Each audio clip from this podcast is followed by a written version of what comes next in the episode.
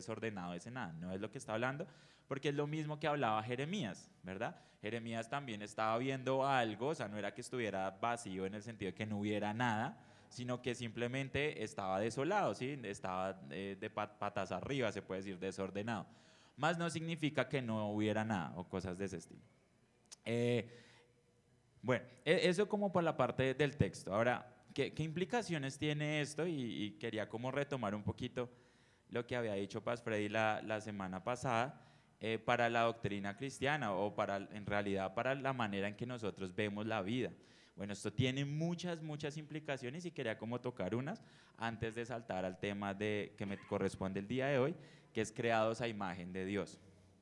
El primer tema eh, que quería como refrescar fue el tema del el contraste que nosotros vemos en el cristianismo con respecto a otras religiones. Entonces ustedes se fijan, por ejemplo, los griegos y la mayoría de, las religiones, todas las, religiones, excepto con algunas muy pocas excepciones, que son las que se desprenden del cristianismo, le dan atributos divinos a la materia, ¿verdad? Entonces ustedes ven que, por ejemplo, los griegos, si bien es cierto, a veces... Eh, los críticos del cristianismo dicen, ay, sí, ustedes son como los griegos que creen en el Dios del mar, en el Dios del aire, en el Dios de... No, no es lo mismo lo que nosotros creemos.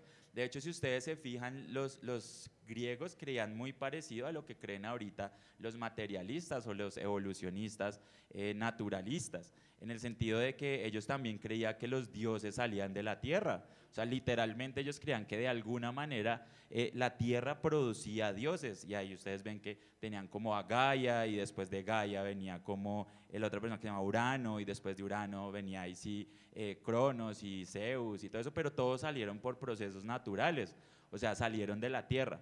Entonces, si vamos a, la raíz de lo que ellos creían, en realidad eran ateos, en el sentido de que ellos creían que era la misma materia la que generaba dioses y no dioses los que generaban la materia o Dios que generaba la materia. Entonces, eso es súper importante porque no importa donde ustedes vean, por ejemplo, ustedes, eh, digamos que yo normalmente digo las religiones en tres grandes grupos, como las religiones teístas, que son todas las que se desprenden del cristianismo, eh, lo divido en panteísmo, que son todas las religiones que creen que de alguna manera Dios está es la naturaleza, ¿verdad? Entonces que eh, eh, todo esto es divino y somos divinos y las sillas y la luz y todo es Dios. Y están los ateos, básicamente, que entre ellos entran también los budistas y todos los que creen que, que no hay como una mente detrás de todo. Bueno. Entonces, dentro de estos tres grupos, pues nosotros vemos como el ex nihilo cristiano o, la creación de la nada se levanta de, todas esas cosmovisiones y nos dicen como no, aquí esta es la que es correcta. Y, bueno, de la clase pasada estuvimos mirando como algunos temas alrededor de esto, pero el cristianismo es el único que hace este pronunciamiento de ex nihilo. De hecho, ustedes lo pueden buscar, pueden mirar en Google, pueden mirar en ChatGPT. ¿Qué, ¿Qué religiones adicionales al cristianismo hacen la afirmación de que Dios crea todo el universo de la nada? Ninguna. Solo el cristianismo hace esa, afirmación. Cuando usted le pregunta a ChatGPT, dice cómo es la religión judeocristiana. Pero pues para mí es el cristianismo, ¿verdad? Dice, dice Pablo que, que eh, no es el verdadero judío el que lo es de, de, sangre, sino el que lo es de corazón, ¿verdad? O que somos hijos espirituales de Abraham. Entonces, en ese sentido, es el cristianismo el único que hace estos, estos pronunciamientos acerca de que Dios creó todo de la nada. Y eso es una cosa que uno le vuela la mente, o sea, literalmente a uno le, le vuela la mente. Déjenme mostrarles, a veces ustedes no sé si han tenido la oportunidad de hablar con el del Uber y uno empieza ahí a hablar de cualquier cosa. A mí me ha tocado que a veces llega como, no, eso a la final eh, la ciencia, la ciencia es la que uno tiene, ahí la ciencia no importa si uno es ateo, creyente o lo que sea, la ciencia es la que nos dice lo que debemos creer. Pero eso en realidad no es así. De hecho, una vez el del Uber me dijo, a ver, es, en todas las religiones uno más uno es igual a dos. Yo le dije, eso no es verdad, porque en el panteísmo uno más uno es igual a uno, porque en el panteísmo todo es uno, no hay diferenciación, no hay personas, no hay nada, todo es la misma masa. Y según ellos, todo lo que nosotros vemos, digamos, el computador, la mesa, se diferencian es ¿por qué? Porque es una ilusión. O sea, esto en realidad no son dos cosas, sino solo una. Y en nuestra mente es una ilusión que forman dos componentes diferentes, cosas de ese estilo. Entonces, en realidad, no es tan, tan así. O, o, pongan, por ejemplo, el ejemplo de los ateos. Ellos dicen, no, es que si uno es ateo también puede hacer ciencia. Bueno, eso es precisamente lo que tienen que explicar. ¿Cómo que usted siendo un accidente y el universo un accidente, cómo es que su mente puede entender el universo que está alrededor suyo? Esa vaina es raya en lo milagroso. Si usted es un accidente y pónganse a, pensar esto, esta analogía no la saqué yo, la saqué otra persona, John Lennox. Él dice, imagínese que usted se encuentra una máquina en el medio del desierto y esa máquina nadie la programó, nadie la hizo, simplemente apareció ahí por erosión y toda esa vaina, pero la vida del universo depende del resultado que genere esa máquina. ¿Usted confiaría en el resultado de esa máquina si sabe que nadie la hizo, que simplemente apareció ahí por una explosión? La respuesta es no. O mucho más, eh, ¿usted cómo va a confiar su cerebro?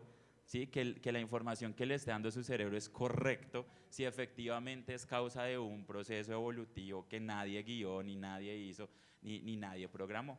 Entonces no tiene en realidad sentido, ¿verdad? Entonces, en realidad eso no es como tan fácil decir uno más uno es, es igual a dos en todas las religiones, eso no es verdad. Dentro del cristianismo es verdad, que sabemos que Dios es un Dios racional, es, un Dios que creó todo con orden. Ustedes ven las proporciones, por ejemplo, el templo maneja proporciones, su mente eh, es, estructurada. No estamos hablando así en el cristianismo y, con otras religiones, pues mucho peor. Ahora, e, esto afecta inclusive cómo eh, el mundo, inclusive la, ciencia hace ciencia. De hecho, es una historia bien particular que a mí me gusta por allá a, a, principios del siglo pasado, ustedes saben a Einstein, él es bien reconocido porque él hizo la teoría de la relatividad, ¿verdad? Pues la generó. Ahora, si bien es cierto, Einstein no era ateo, él sí creía, por ejemplo, que el universo era eterno, es decir, que no tenía ni un principio ni iba a tener un fin, ¿verdad? Entonces él en su mente creía eso y, muchos científicos en el pasado, inclusive algunos cristianos, por ejemplo Tomás de Aquino, él también creía que el universo era eterno e intentó reconciliar el cristianismo con las teorías de Aristóteles que decía que el, universo físico era eterno. Y por ese prejuicio, Einstein, y la historia es la siguiente, él cuando hizo la teoría de la relatividad, él le colocó ahí un numerito que él añadió ahí como un machete, le puedo decir, eh, que se llamó la constante cosmológica. El propósito de esta constante era que él hacía los números y decía, el universo tuvo un comienzo. O sea, todo el tiempo, el espacio, la materia, todo comenzó a existir y dice, pero eso no puede ser así. O sea, el universo es eterno, tiene que ser eterno.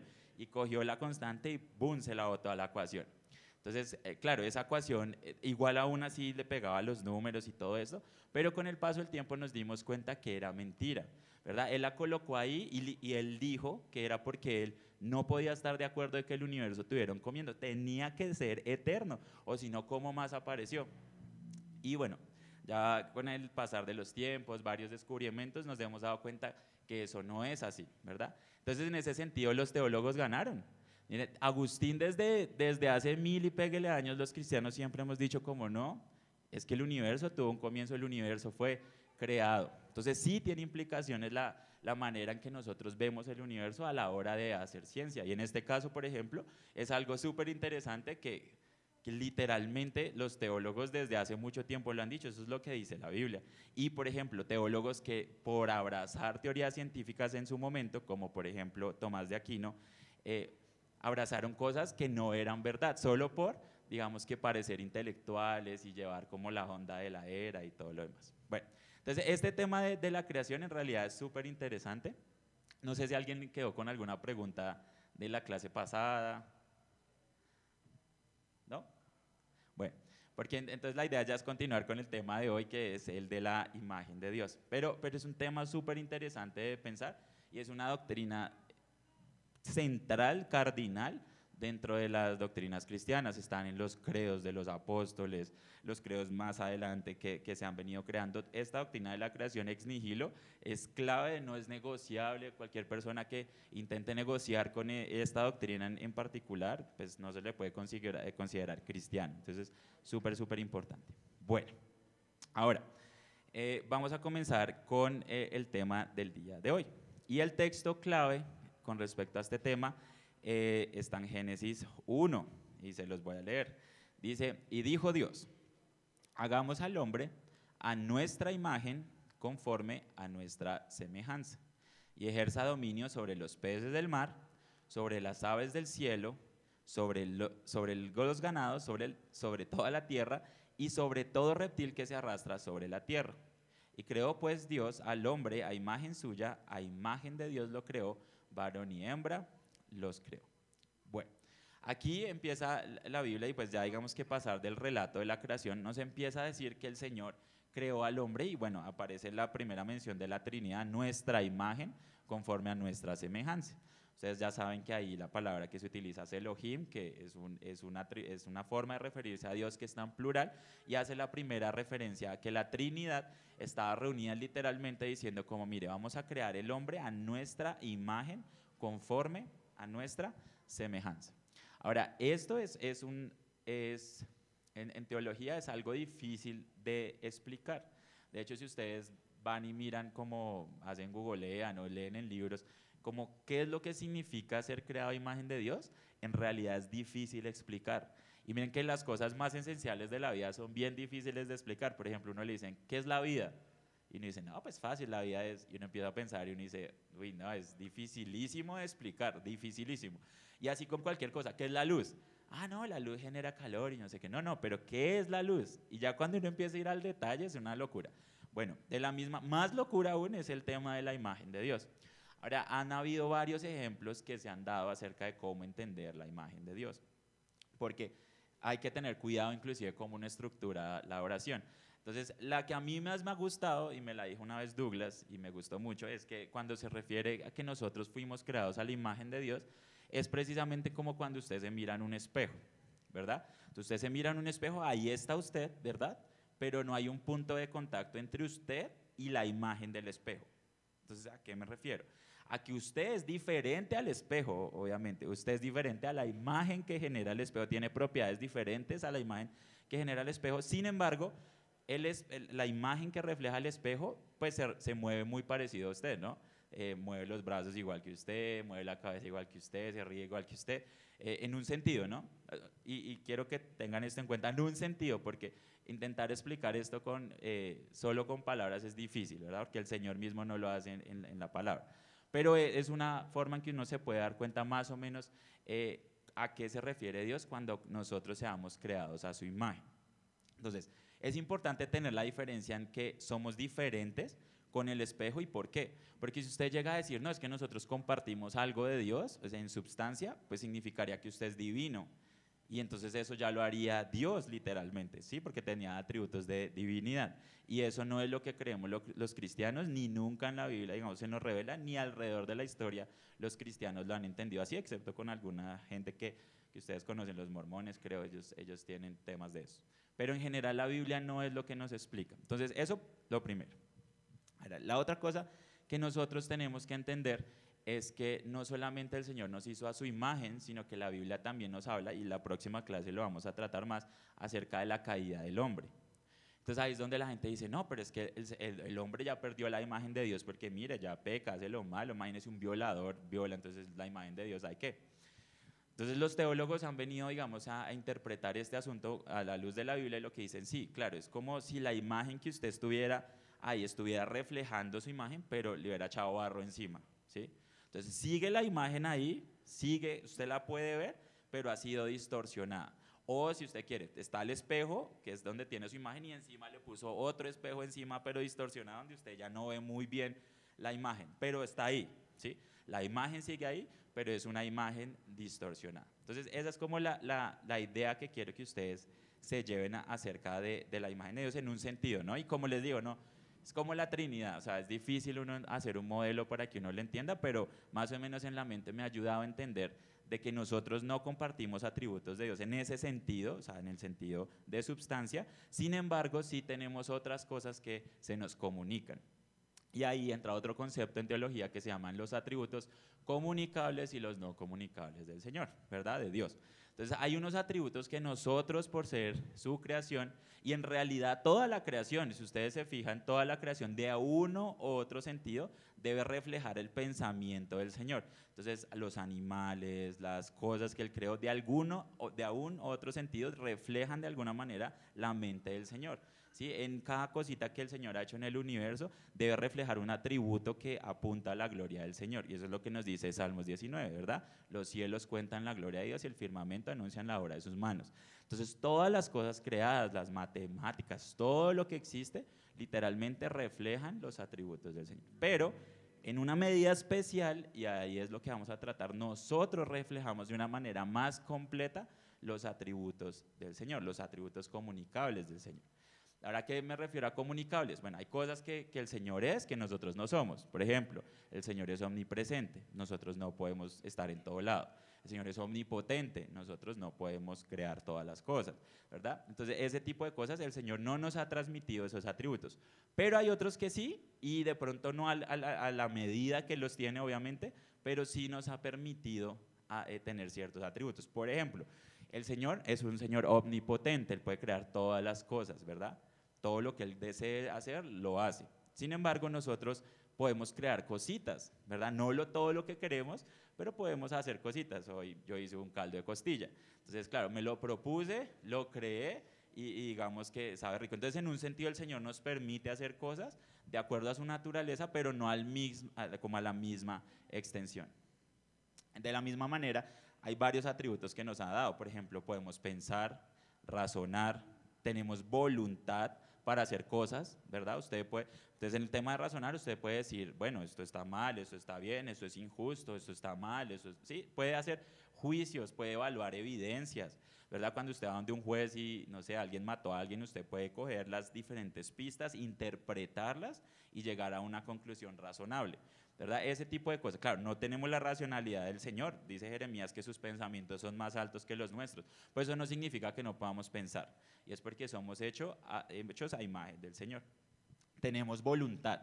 Eso es súper importante porque eh, hay gente que, y ahorita lo vamos a ver más adelante, que literalmente cree que nosotros no tenemos voluntad, sino que nuestras decisiones están determinadas por nuestra biología. Sin embargo, nosotros como cristianos creemos que tenemos voluntad. Ahora, que sea distorsionada eso, vamos a hablar de pronto más adelante de eso, eso es verdad, pero podemos decidir hacer cosas acorde a nuestra naturaleza.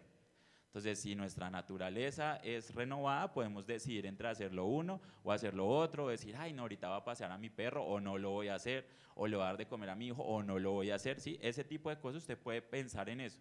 Mientras que, por ejemplo, hay cosas en la naturaleza que no lo pueden hacer.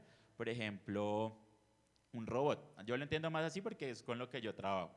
Entonces, digamos, yo programo un robot. Si yo le digo, cuando llegue a tal pared, gire a la izquierda, él gira a la izquierda. No, tiene, no, no puede decir como, no, ¿será que giro, no giro, qué hago, me voy para atrás? No, él no tiene esa, esa libertad, él gira a la izquierda. Ahora, con modelos más avanzados como inteligencia artificial es la misma vaina. Lo único es que tiene un, algoritmo más complejo, más información, pero a la final sus decisiones están condicionadas por un código, por unas instrucciones que uno le da. Bueno, mientras que el ser humano no, el ser humano puede literalmente decidir hacer cosas, aún inclusive que van en contra de, de lo que uno viene programado. Por ejemplo, tenemos gente que se suicida, hay mamás que, que aun cuando, no sé, preservan su vida, prefieren dar su vida por la de sus hijos, por ejemplo. Esos, esos deseos altruistas, altruistas se dicen. Bueno, si esos deseos que es sacrificiales por otras personas van en contra de su naturaleza, sin embargo, eh, uno tiene la voluntad de, de, sobreponerse aún en contra de ese tipo de cosas. A mí me gusta, por ejemplo, con Caín, cuando el Señor le dice como el pecado está a la puerta, pero tú te vas a poder sobreponer sobre ese. O sea, e, el Señor nos dice como es posible, o sea, si usted puede, aunque digamos, su naturaleza lleve a ciertas cosas, nosotros por tener voluntad eh, podemos sobreponernos sobre estas. Ahora, hay, que tener, hay que tener cuidado más bien con el tema de la voluntad, eso ya es otro tema, pero la Biblia también nos dice que la voluntad de todos los hombres ha sido contaminada por el pecado, que es lo que se llama como el, el, el ligamento de la voluntad y todo esto, y es que... Eh, su voluntad está ligada a pecar, a no honrar al Señor, ¿verdad? La voluntad de un hombre no regenerado. Lo mismo, la voluntad del hombre regenerado está ligada a honrar al Señor. Entonces podemos ya tener libertad ahí sí de honrarlo, eh, de, de, glorificarlo, etcétera, mientras que un hombre que no eh, haya sido renovado, que no haya nacido no lo puede hacer. Pero eso no significa que no pueda tener voluntad. Eso es súper importante también. Porque a mí me pasó y conozco cristianos que dicen, no, como está caído, todo lo que hace hace mal, todo lo hace mal. Y en un sentido sí, en un sentido. Pues no significa que a todo le pegue malo, ¿sí? O sea, que entonces él, eh, hace mal las cuentas, eh, siempre se pasa los semáforos en rojo, que si ve el semáforo rojo y verde siempre tira al rojo, siempre tira lo malo, si puede disparar y no disparar, dispara. No, eso no es lo que dice la Biblia. Lo que dice es que como Él está caído, todo lo que hace lo hace sin, pensar en el Señor y para glorificarlo a Él. Y en ese sentido es que Él peca con todo lo que hace, porque no busca glorificar al Señor, pero no en el sentido de que todo lo que haga sea errado, ¿verdad? Eso no es lo que dice la palabra del Señor. Entonces hay, que hacer la diferencia porque más adelante lo vamos a ver, eso es importante. Bueno, entonces ese tipo de cosas eh, el Señor no, no la ha dado. La moralidad es otro tema, ¿verdad? El Señor es un ser moral. Él en sí mismo dice que Él es bueno, ¿verdad? Y todo lo que se aleje de, Él o de su naturaleza por... eh, contraposición es, es, malo, ¿verdad? Entonces, de la misma manera nosotros, nosotros podemos eh, definir qué está bien, qué está mal. Ustedes los que han tenido hijos, ustedes han visto que desde chiquiticos ellos ya tienen un sentido de que si hacen lo mal se esconden, si hacen lo bueno sacan pechis, como yo lo hice, yo lo hice.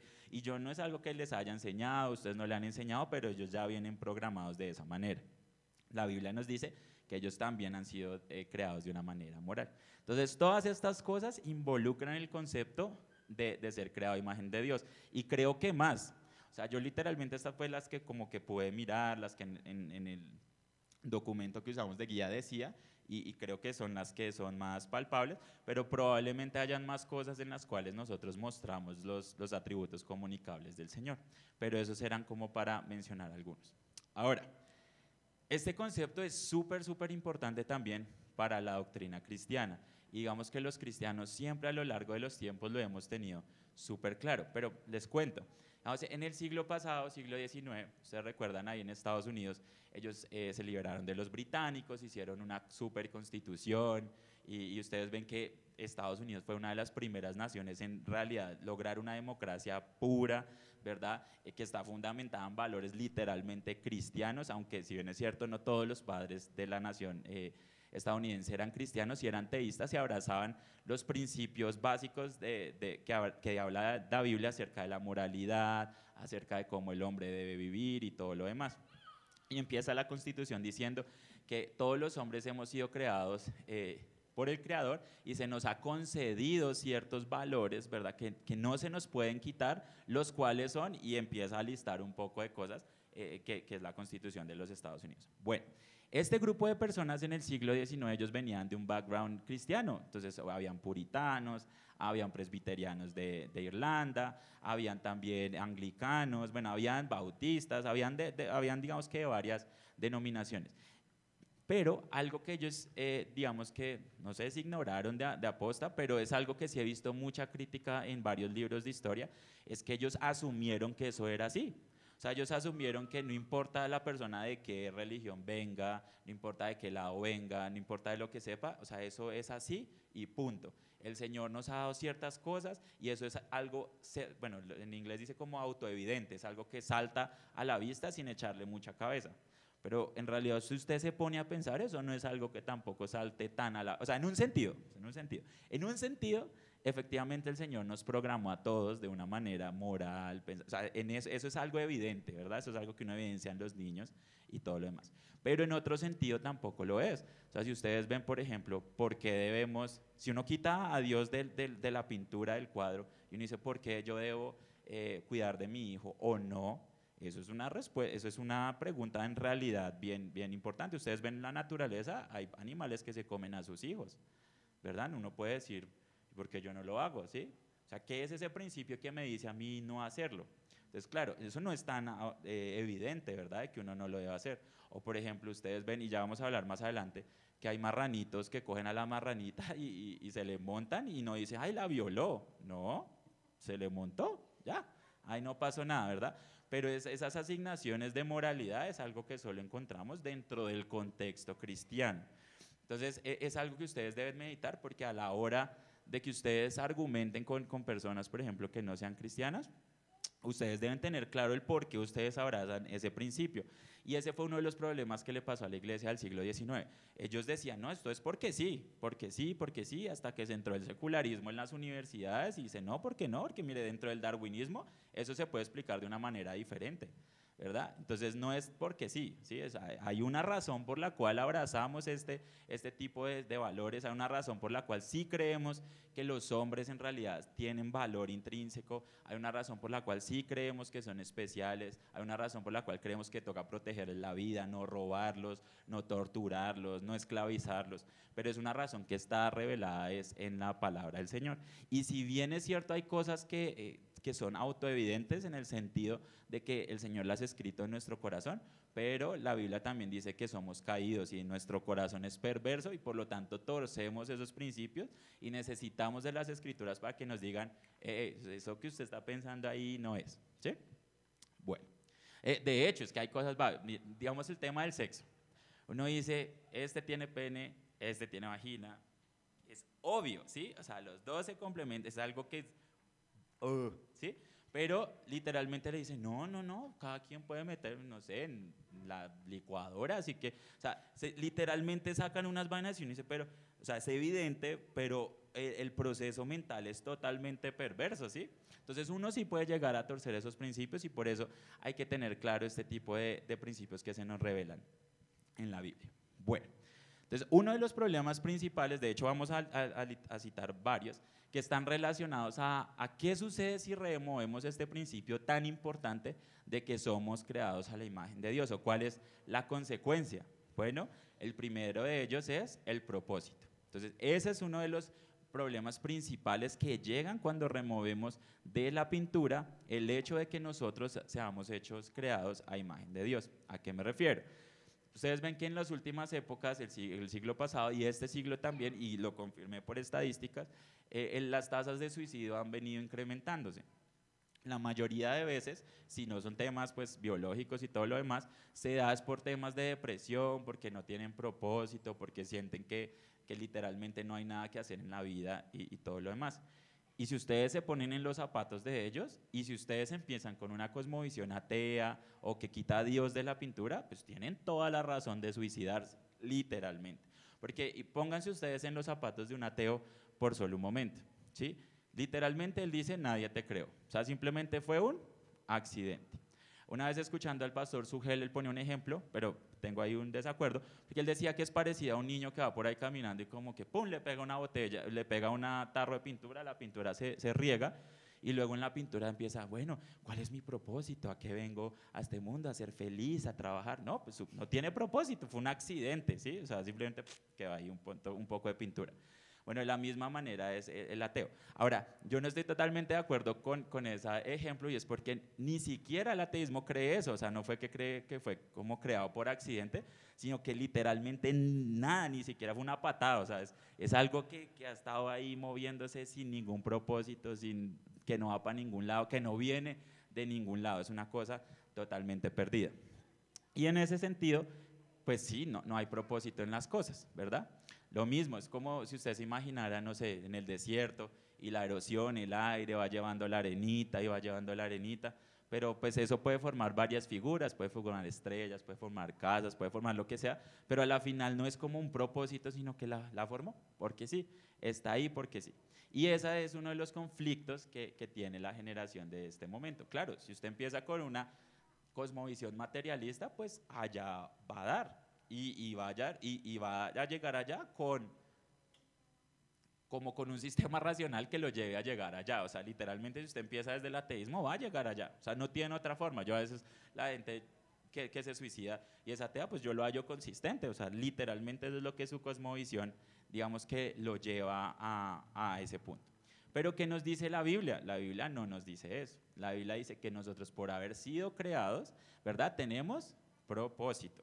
Y eso es algo súper importante. Entonces, a mí me gusta mostrarlo con, con el ejemplo de la torta. ¿sí? Imagínese que usted llega a una fiesta, creo que a veces ya lo he dicho varias veces, llega a una fiesta y hay una torta así súper sabrosa en la mitad de, de, de, la fiesta. Y usted llega y dice, bueno, ¿y esta torta qué está haciendo acá? Entonces llega el científico y empieza a cortar la torta, la empieza así a analizar y dice, bueno, esto tiene altos índices de azúcar, esto tiene tanta cantidad de carbohidratos, no sé qué. Pero le dicen, ¿pero cuál es el propósito? Y él dice, no, no hay propósito, la torta llegó ahí porque sí, listo. traen al filósofo, traen al sociólogo. No, la torta, su propósito es ser feliz, es ser feliz, desprenderse, volar, volar como el viento. Y dice, pero, pero ¿de dónde saca eso? ¿Sí?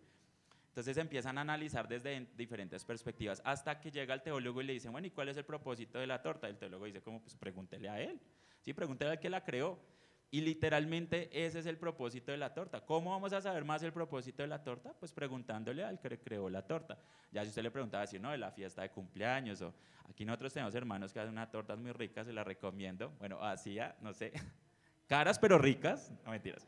Eh, entonces ella, les puede decir los propósitos, ¿no? Entonces dice como, no, mire, el propósito es el cumpleaños o tal cosa. Entonces de la misma manera es el universo. ¿A quién más leemos propósitos si no es precisamente al Señor? El Señor nos ha dicho en su palabra que nosotros hemos sido creados a su imagen y por lo tanto tenemos un propósito, ¿verdad? Podemos ir a Él y decirle, bueno, Señor, ¿yo para qué estoy acá? Eh, ¿Para qué me has dado estos dones? ¿Qué quieres que yo haga? ¿En qué sentido voy a mostrar tu gloria? Dice Romanos 11:36, dice, porque de Él, por Él y para Él son todas las, las cosas. Dice, a Él sea la gloria por los siglos de los siglos. Amén. Entonces miren que para Él todo fue creado, para darle gloria a Él. Y en ese sentido sus dones, lo que usted hace, especialmente los adolescentes a veces que entran en estos momentos de yo para qué estoy acá, para qué sirvo y todo lo demás, bueno, hay muchas cosas que usted puede hacer porque el Señor lo hizo precisamente para mostrar su gloria. Entonces vemos que aquí hay un, hay un contraste tremendo entre el cristianismo y otras religiones, incluyendo el ateísmo. Entonces, sí importa literalmente lo que usted crea con respecto a este tipo de, de temas. Otro problema asociado con el remover el tema de la imagen de Dios de nuestra sociedad y de nuestra cosmovisión es el tema del dolor. Entonces imagínense que usted perdió un familiar, ¿verdad? O le mataron un hijo, le violaron una niña. Bueno, esto dentro de una cosmovisión que no sea cristiana, dentro del ateísmo, por ejemplo, esto no tiene sentido, ¿sí? Simplemente, ¿qué pasó? Se la violaron como quien agita una Coca-Cola. Imagínense el ejemplo de la Coca-Cola. Usted coge una Coca-Cola, la agita, la abre y eso empieza a sonar, eh, botar gas y usted se la tira a una ventana y sigue botándole gas y Coca-Cola y Coca-Cola. Pero usted no le puede decir al gas, ahora váyase para allá, o obedezca a su mamá, o sí, no, no le pegue a su papá. Eso no tiene sentido. El gas simplemente sale y sale y sale porque su física lo lleva a hacerlo. De la misma manera, si usted tuvo un problema feo, le mataron un hijo, bueno, eso es la, la biología lo lleva a eso, sí, no, no, no hay ni bien ni mal, no pasa nada. Mientras que dentro del cristianismo es una cosa totalmente diferente. Nosotros sabemos que por nosotros ser hechos a imagen del Señor, el Señor entiende nuestro dolor. No es algo como que, ay, sí pasó ya. No, la Biblia nos dice que el mismo Señor Jesucristo pasó por todas estas cosas para poder eh, eh, entendernos en un sentido de lo que nosotros estemos pasando. Entonces, eh, eso nos trae consuelo a nosotros como cristianos. Y, y algo importante con esto es que no es simplemente decir, porque ah, yo una vez un jefe me lo dijo, sí, es que el cristianismo en realidad es bonito y uno lo hace sentir bien. Y bueno, puede que sea mentira, pero a la final uno llega y va a estar feliz. Pues eso lo cree un pendejo. O sea, imagínense hay uno todo, feliz por toda la vida creyendo mentiras. No, eso no es lo que nosotros creemos, sino más bien al contrario, que esa es la manera en que el Señor nos hizo y por eso es la, esa es la manera en que nosotros debemos vivir. Y hay, formas en que uno puede llegar a estas conclusiones, y, pero especialmente es porque la Biblia nos lo dice de una manera clara, ¿verdad? Que, que, que ese es el problema. El otro tema es el de la moralidad. Ustedes ven que, eh, pues lo, el ejemplo que les ponía antes, el de los animales, ustedes ven que en la naturaleza pasan cosas horribles. O sea, a veces yo tengo a mis animales que dicen, ay, deberíamos ser como los animalitos. pero, ¿cuáles animalitos hablan? Sí, porque uno ve los animalitos y son bien casposos, lo que les digo, se comen ahí, se torturan, se desmiembran, se, o sea, lo, lo, que uno ve son casos horribles. Bueno, eso es lo que pasa cuando uno toma posiciones naturalistas o que quitan al Señor de, o a, Dios de la, del cuadro. Mientras que el Señor dice, como no, eso, eso, no es mi propósito para ustedes. Mi propósito para ustedes es que busquen lo bueno, que piensen en lo bueno, que hagan lo bueno, ¿verdad? Que se aparten de lo malo. El necio ve el, el lo malo y va y se, se da se va de jeta contra el planeta, o sea, él, él no piensa, él hace lo malo, esa no es la voluntad del Señor, el Señor nos anima a que nosotros hagamos lo bueno, entonces el tema de la moralidad es algo que se afecta. La razón, por ejemplo, ustedes ven que ahorita en las universidades ya ni siquiera eh, una persona que crea, por ejemplo, en el ateísmo, ¿cómo, ¿cómo sustenta el tema de que usted es racional? ¿A qué me refiero? ¿Usted cómo dice que usted es racional o cómo se hace un proceso racional? Fácil Usted tiene varias opciones, usted analiza como todas las causas y usted dice, no, la mejor es esta por esto, por esto y por esto. Pero dentro del ateísmo, cuando ustedes toman esa posición o una, una cosmodivisión que, que remueve al Señor de esta pintura, no hay forma que usted pueda tomar decisiones porque todas sus, sus, decisiones están condicionadas por su biología. Es como una mesa de billar. Usted le pega una bola y la bola empieza a dar vueltas, pero la bola no puede decir, ay, ahora por dónde me voy, qué escojo, qué hueco es más bonito, será que me voy por este, no, él va por donde le está dando la bola hasta que se le acaba la velocidad. Bueno, de la misma manera dentro de las, las cosmovisiones que quitan a Dios de, de, la pintura, simplemente para ellos son masa en movimiento y cómo explican el tema, la razón. Y por eso es que literalmente llegan al, al al irraciocinio. Y aunque hay muchos científicos de que se las dan, de, ay, que como soy de inteligente y todo lo demás, pero la Biblia dice, dice el necio en el corazón, no hay Dios, el necio. O sea, el, de verdad que está salido de sus sentidos y es precisamente por esto, porque su cosmovisión, ¿cómo va a soportar este tipo de cosas? Entonces, este tema de, de, creer en, en, el, en el hecho de que nosotros hemos sido creados a imagen de Dios, pues es bastante, bastante importante. Otro tema que nos muestra el tema de, la creación a imagen de Dios es el tema de la personalidad. Entonces, este es súper importante porque son temas que uno da como por sentados. Lo mismo, usted dice, bueno, yo soy Camilo, yo soy Cristian, yo soy Natalia, pero cuando usted se pone a mirar al detalle de, las cosas, uno porque dice que uno es Cristian, uno que es Natalia, dice, no, pues porque tengo ciertos atributos que me hacen como Cristian y bueno, uno empieza a sacar como varias teorías. Pero en realidad la razón que uno lo hace Cristian, que uno lo hace Camilo, que uno lo hace Natalia, es que fuimos creados a imagen de Dios. Dios nos dio una personalidad que no es material a cada uno de nosotros. Y eso es algo súper importante también de tenerlo. O sea, si bien es cierto el Señor nos creó para que estuviéramos siempre pegados con nuestro cuerpo, nosotros tenemos una componente que no es corpórea. Es algo que nos da personalidad a cada uno de nosotros, ¿verdad? Que nos dice, esta es Nuricita, es el hermano Willy. Son atributos que el Señor eh, ha hecho que literalmente no son materiales y que eh, eh, hacen de nosotros lo, lo que somos. Ahora, Dentro del ateísmo, por ejemplo, usted se pone a pensar en esto, esto no tiene sentido. De hecho, usted, no sé si usted sabía, usted cada siete años todas las células de su cuerpo cambiaron. O sea, usted literalmente es otro al que era siete años atrás, porque toda su materia cambió. Sin embargo, usted se pone a pensar y dice, pero yo me acuerdo de lo que yo hace siete años hice, o sea, yo sigo siendo el mismo Cristian, sí he aprendido, he hecho cosas, bueno, he mejorado en algunas cosas o empeorado, lo que sea, pero usted puede, digamos, que hacer la comparación y sigue siendo el mismo Cristian, ¿verdad? Aun cuando su materia ha cambiado. Y eso es algo importante porque eso significa que usted no es su materia, usted no es en sí mismo su cuerpo. Y lo que digo, no quiero tampoco llegar al, otro punto de decir, no, entonces usted es, eh, digamos, usted puede existir sin su cuerpo, algo así, es un tema filosófico. Pero, pero pero lo que sí les quiero decir es que literalmente hay una componente que el Señor hizo que, esté en usted para que usted sea usted, ¿verdad? Y eso es algo también súper importante para, eh, y, es una de las implicaciones más bien que, tenemos al ser hechos a la imagen del Señor. Y por último tenemos el tema de la voluntad. El hecho de que nosotros eh, seamos hechos a imagen del Señor también nos permite tener voluntad, tener voluntad de hacer lo bueno, tener voluntad de cambiar lo que estamos haciendo malo, etcétera, etcétera. Ahora, aquí hay otro tema y es que a veces me ponen a sudar porque yo sé que ustedes, no, sé qué estén pensando, pero e, es que es para que no me malinterpreten. Porque el tema de la voluntad es un tema bien complejo, ya hablamos al principio, o sea, la Biblia habla que la voluntad del impío está ligada al pecado, la voluntad del creyente ya puede agradar al Señor y todo lo demás. Pero en general, aún los impíos pueden decidir dentro de su, dentro de su naturaleza, pueden decidir también porque también han sido creados a imagen del Señor. Ahora, ¿pueden decidir salvarse? ¿Pueden decidir ese tipo de cosas? No, la Biblia dice que no. Pero pueden decidir eh, comprar el mercado más barato, pueden decidir hacer lo correcto en ciertas ocasiones. Sí, lo pueden hacer. La Biblia también lo dice. Y da ejemplos de pueblos que eran, eh, no eran creyentes que tomaron decisiones correctas, aun cuando no estaban glorificando al Señor, que eso es lo que lo hace pecaminoso, pero en, realidad son decisiones correctas. Les pongo un ejemplo. No sé si se recuerdan en el Antiguo Testamento cuando eh, un pueblo que no era israelita dice que eh, llegaron a otro pueblo, fueron invadidos y los forzaron a tomar trago. Y los manes, no, yo no tomo cerveza y no tomo y no tomo y no tomo y le dijeron, bueno, pero ¿por qué no toma? Bueno, cerveza en ese entonces no, pero eh, vino, ¿verdad? Vino picoso. Entonces le preguntaron que por qué no lo hacían y ellos decían, porque mi papá nos hizo prometer que no lo hiciéramos.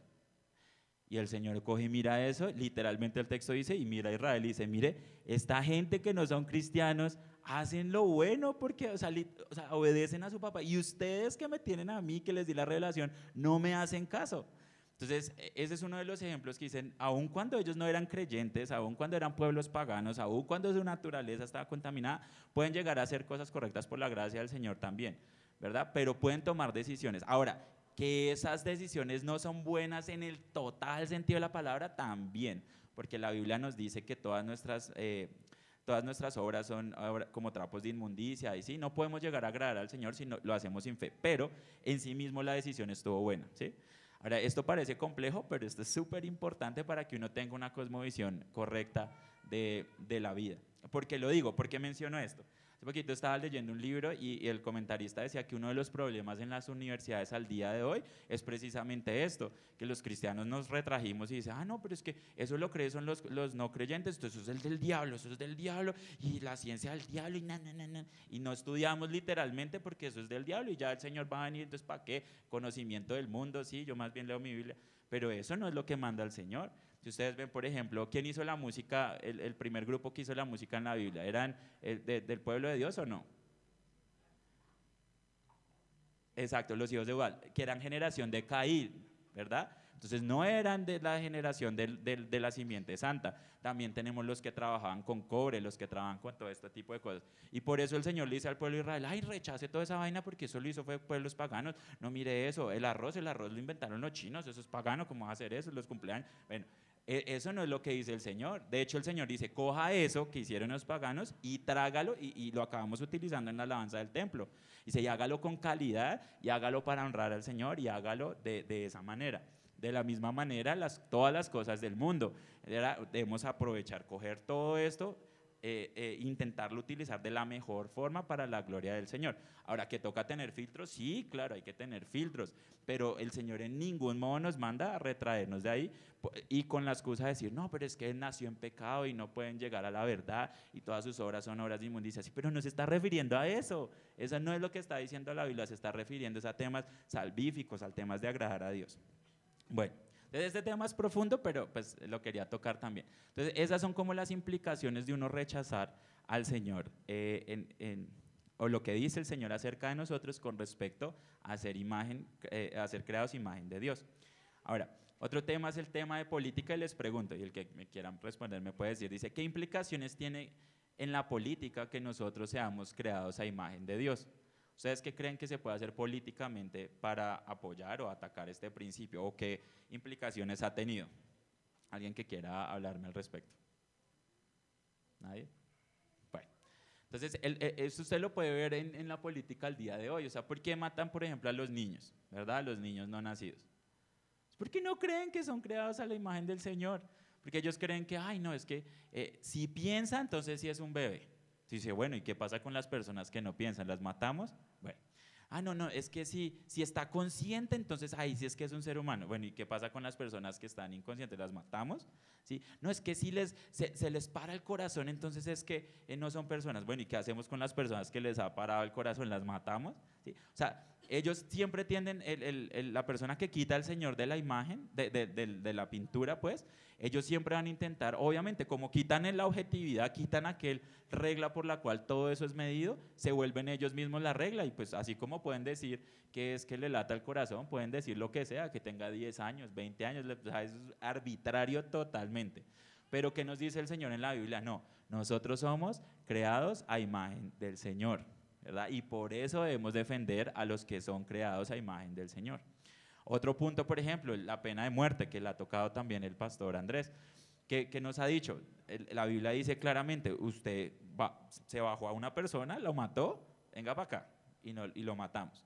¿Por qué? Porque transgredió este principio de que atacó no solamente a la persona, sino que fue una ofensa contra Dios. O sea, no le importó que aquí la persona haya sido creada a, imagen de Dios, sino que fue y, se lo mandó, o sea, lo mató. ¿cómo va a hacer eso? ¿Sí? Dios demanda que esa persona muera. Entonces, políticamente eh, hay cosas que nosotros podemos mirarlas y aplicarlas dentro de nuestra sociedad. Pueden haber más, Claro que sí. Por ejemplo, el, el, comunicarle a nuestros amigos, mire, eso que usted está creyendo ahí es irracional. ¿Cómo va a enseñar eso en los colegios? Eso no tiene razón de ser, ¿verdad? O sea, hay muchas cosas que se desprenden de, de este principio de que seamos creados a imagen de Dios y que hemos sido creados para su gloria. Y espero que nosotros como cristianos lo podamos defender.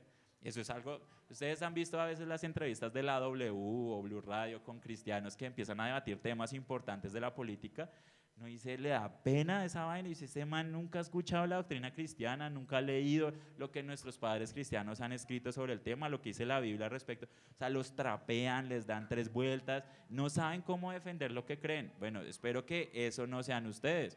O sea, si ustedes son reformados, por lo menos la básica la pueden tener, que es por qué creemos lo que creemos, pues la Biblia nos está diciendo por qué creemos lo que creemos y las implicaciones de no creer lo que creemos también que es importante saber.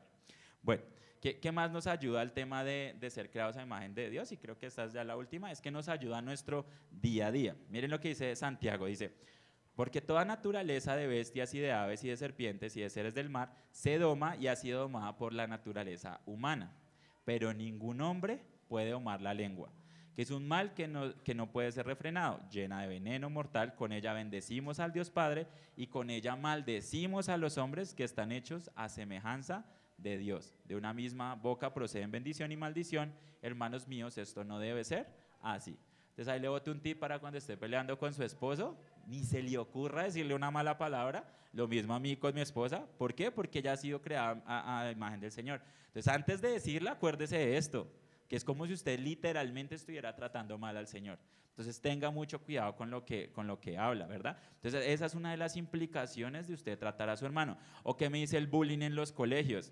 Levíticos 19, 14 dice, no maldecirás al sordo ni pondrás tropiezo delante del ciego, sino que tendrás temor del Señor tu Dios. Yo soy el Señor. Yo me acuerdo yo en el colegio, terrible, eso se la montaban a los niños, los escupían, se las molestaban porque era visco o corto de entendimiento, sino una oreja. O sea, por lo que uno tuviera ya, pero a morir. O sea, había gente que literal se intentó votar, de, un, un amigo se votó de un quinto piso porque empezaron a tratarle mal a la mamá. O sea, una vaina terrible yo no decía como, eh, o sea, ¿eso a qué se debe? A lo mismo, que, que, no entienden que son creados a la imagen del Señor. Por eso si usted tiene a su hijo y su hijo por alguna razón le dice al otro, ah, mueco, cualquier vaina, cójalo de la oreja y el baile dice, ¿usted qué le está pasando? Usted no sabe que ese niño es creado a la imagen del Señor, ni se le ocurra. Ah, que es que no entiende bien, ni se le ocurra tratar mal al otro compañerito, ¿verdad? Esos son principios que, que, se pueden aplicar a eso. Usted ve gente por ahí tratando mal al policía, yo no sé, pero usted cómo le, o sea, se le ocurre, sí, se le pasa por la cabeza y me, me meto ahí. Eso, eso está mal, eso está súper mal. Y esa es una de las implicaciones de, de no creer a, a, con todo su corazón que nosotros somos creados a imagen del Señor. Entonces, creo que vamos a dejar la, la clase por acá, pero solo para hacerles un recorderis, digamos que en esta serie de predicaciones se nos están dando los fundamentos de por qué vivimos como vivimos. Y miren que para mí esto es un, un súper tesoro. A veces eh, yo hablo con, con, compañeros y me dicen como, no, es que eh, ustedes ya como son cristianos se les quita la curiosidad, porque pues si ya Dios hizo todo, pues yo para qué investigo, yo para qué creo, si ya a la final, no, eso lo hace Dios. ¿sí? Esa es como la última consecuencia. Y, y, y, en verdad es así, o sea, yo en verdad lo creo, pero al revés, esto lo que me hace es meditar más a profundidad de por qué el Señor ha hecho lo que ha hecho, porque el Señor puso las estrellas donde las puso, porque puso el agua como la hizo, porque hizo las montañas, porque las creó, porque ahí sí como dice Anselmo, porque nosotros pensamos los pensamientos del Señor delante de Él. Esa debe ser nuestra misión, mirar qué es lo que el Señor piensa, cómo el Señor lo aplica, qué es lo que el Señor demanda de nosotros en el colegio, en la universidad, en la política, en las ciencias, en el arte, en, en donde sea que usted se mueva, en el trabajo, vendiendo carne, buñuelos, lo que sea, qué es lo que el Señor eh, demanda de usted, cómo usted lo, lo puede glorificar. Y de verdad que se regocije de esto, que somos creados a imagen del Señor. Si usted está triste, eh, anímese, o sea, el Señor lo hizo a su imagen, ¿verdad? Hay un propósito para usted. Si usted tiene problemas, está deprimido, sí, está, eso es, el Señor lo hizo a su imagen, lo quiere, sí, lo pensó, o sea, el hecho que usted esté ahí es que el Señor lo pensó literalmente, quiso que usted existiera en este punto de la historia para hacer lo que sea que Él lo haya puesto acá. Entonces, en realidad eso es algo bien chévere, uno pensar en este, en este tipo de cosas. Bueno. ¿Alguna pregunta tienen para, para ya cerrar acerca del tema? Bueno, y lo que le digo es uno se queda corto. O sea, casi cualquier temita acá, uno puede inclusive entrar hasta del detalle, súper detalle, qué dice la Biblia acerca de todos estos temas, acerca, por ejemplo, del propósito, eh, cuál es el propósito del hombre, digamos, la Biblia dice que el propósito es que oremos todo el tiempo, la Biblia dice también que, que nos regocijemos todo el tiempo, la Biblia también, o sea, hay varias cosas que la Biblia nos dice acerca del propósito y que sería bueno pues, en algún punto, pero en general para el tema de hoy, perdón, y es que somos creados a la imagen del Señor, pues sí quiero que se lleven esos temas que tienen su propósito, que, que usted que, que, de la misma manera uno debe ver todo, la política, las ciencias, la manera en que interactúa con todo el mundo, porque el Señor nos ha dado un manual no solamente para que usted esté allá en su casa y allá con su familia en su huequito, sino para que usted sea luz, ¿verdad? Y pueda compartir eso con, con otras personas. Bueno, nos vamos ahora. Mi buen Señor, te damos muchas gracias, Señor, por, por este día, Padre. Ayúdanos de verdad a, abrazar a Raja